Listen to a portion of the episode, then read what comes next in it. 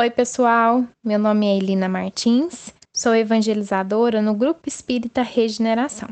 E hoje eu vim conversar com vocês a respeito do Sábado de Aleluia, um momento após o sepultamento de Jesus.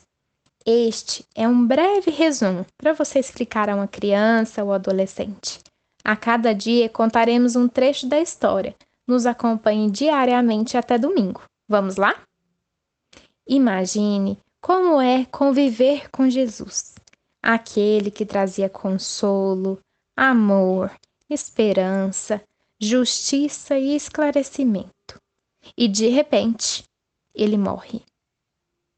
Após o sepultamento de Jesus, o sábado foi um dia de muita tristeza, lamento e medo.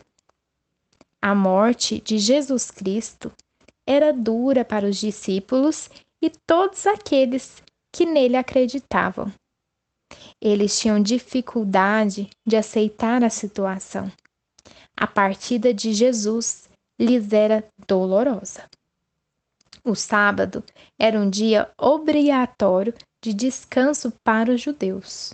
Os apóstolos estavam reunidos em uma sala com as portas fechadas, por medo dos soldados.